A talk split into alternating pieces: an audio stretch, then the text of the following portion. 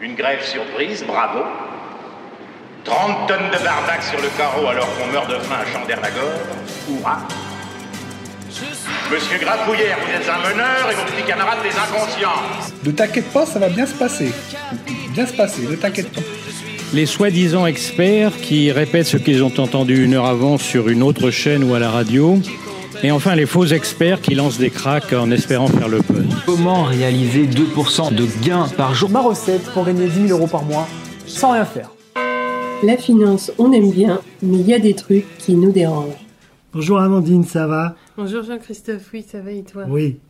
Alors, le dernier rapport de la Fédération euh, des assurances indique une collecte en assurance vie en forte croissance, avec une part non négligeable en unité de compte, c'est-à-dire en support non garanti.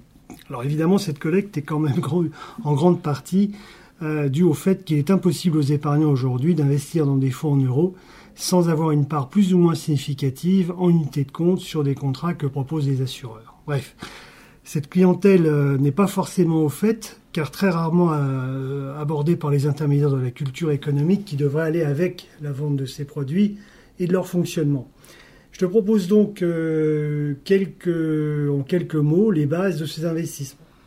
Eh bien, tout d'abord, il faut distinguer les contrats qu'on appelle monosupport, qui sont en fait des contrats en fonds euros, sans possibilité d'investir sur d'autres fonds. Alors, ils sont en voie de disparition, ces contrats, ils sont de plus en plus remplacés par des contrats multi-supports, qui eux permettent déjà d'avoir plusieurs supports disponibles, souvent gérés par le même assureur ou même banquier. Et enfin, tu as les contrats multi-supports et multigestionnaires qui ont l'avantage d'avoir un choix beaucoup plus large de fonds disponibles, car ils ne dépendent pas forcément de l'assureur euh, ou du banquier qui les vend. Alors, ils sont souvent proposés par les conseillers en gestion de patrimoine ou les fintechs, ces nouvelles sociétés qui vendent une expérience 100% digitale, que ce soit à la souscription ou pour le suivi des contrats. Oui. On n'abordera peut-être pas aujourd'hui les avantages et les inconvénients de ces approches, mais on va s'attacher quand même à expliquer au moins les trois principaux, les trois principaux modes de gestion des fonds en unité de compte. Donc en fait, ils sont au nombre de trois la gestion libre, la gestion pilotée la gestion déléguée.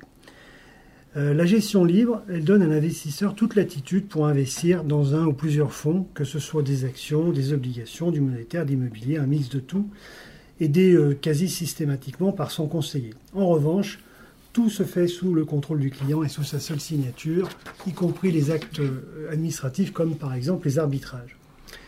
Deuxième possibilité, la gestion pilotée. Alors elle, c'est en règle générale proposée par l'assureur à travers une société de gestion, euh, qui va choisir en lui et à place du client, suivant son profil, la répartition des supports et les arbitrages au sein du fonds proposé.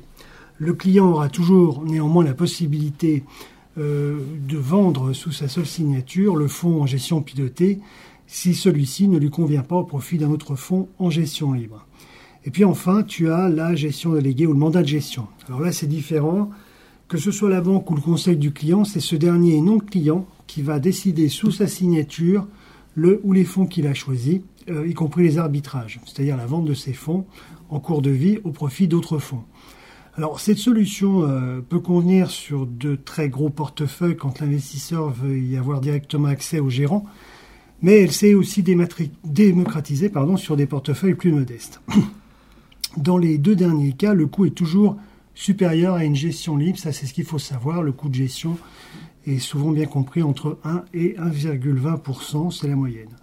En règle générale, les banques privées proposent systématiquement la gestion sous mandat.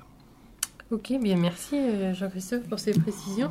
Mais est-ce que cette gestion déléguée euh, ou sous mandat se fait exclusivement par le biais de gérants? Ah bah non, car depuis la montée en puissance de l'intelligence artificielle, c'est aussi un secteur qui a été profondément disrupté. Quand les acteurs de la planète, de la planète finance ou de la place financière, comme on veut, se sont aperçus que la gestion par des algorithmes euh, avait des économies d'échelle sous-jacentes importantes, bah, ils ont supprimé une partie de leurs traders et de leurs allocataires d'actifs. Euh, bref, ils ont supprimé une partie de leurs équipes. Oui, alors comment ça marche concrètement? Bah, Alors par exemple, ça c'est un petit peu caricatural, mais tu as eu des fonds qui répliquaient strictement un indice, comme par exemple l'indice CAC 40 que tout le monde connaît. Donc ces fonds, bien si l'indice CAC montait de 3%, bah, le fonds montait de 3%. Et si le CAC baissait de 2%, le fonds baissait de 2%. La différence, évidemment, c'est que les frais de gestion au passage étaient pris par la société qui gérait euh, le fonds indiciel. C'était tellement pratiqué par certains groupes financiers que l'autorité des marchés financiers s'en est mêlée pour siffler un petit peu la fin de la récréation. De fait, ces établissements ont fait progressivement disparaître, je ne crois pas qu'il y en ait à ce jour, ces pratiques un peu trop marketées et un peu trop favorables aux intérêts de sa société. Il y a aussi des établissements qui vont acheter des actions ou des obligations ou des SICAV avec des arbitrages quasi systématiques pour respecter un profil prudent, équilibré aux dynamiques de leurs clients. Même histoire en fait, hein. on parle quand même d'une gestion active mais qui n'est pas enfin pas neutre en termes de coûts. Bref, les résultats ne sont pas toujours au rendez-vous, euh, soit compte tenu de peu de fonds disponibles au sein de certains contrats, mais bien souvent et surtout par des frais euh, trop élevés. Alors, de nouvelles sociétés ont fait leur apparition qui proposent à peu près la même chose, mais en compressant les frais et en ne faisant pas nécessairement une gestion 100% algorithmique. Ce sont ces fameuses fintech comme Multiplacement, mmh. Yomoni, Nalo. Euh, donc là, avec l'aide d'un gérant, euh, enfin, c'est pas valable pour toutes les sociétés, euh, les fintech d'ailleurs, hein, mais enfin bon, avec l'aide d'un gérant et des algorithmes, l'orientation va être classifiée sur différents profils et donnera lieu ensuite à une gestion passive ou active. Enfin, pour finir, certains conseillers ou certains établissements proposent des mandats de gestion qui vont leur permettre de construire eux-mêmes une allocation et d'éviter ainsi aux clients d'être constamment sollicités pour un arbitrage. Alors dis-moi en résumé, que peut-on donner comme conseil? Bah, c'est difficile parce que nous, notre point de vue, c'est qu'il vaut mieux rester en gestion libre parce que c'est la solution la plus agile et la moins coûteuse. Euh, mais on part du postulat qu'aucune solution n'est parfaite. Euh, quant aux outils algorithmiques, ils peuvent être extrêmement utiles à l'intermédiaire ou au client et aux clients, euh, comme un outil d'aide à la décision, compte tenu de la richesse et de la complexité de l'offre qui est aujourd'hui croissante, notamment avec les contrats multigestionnaires. Mais bon, Amandine, j'ai trop parlé.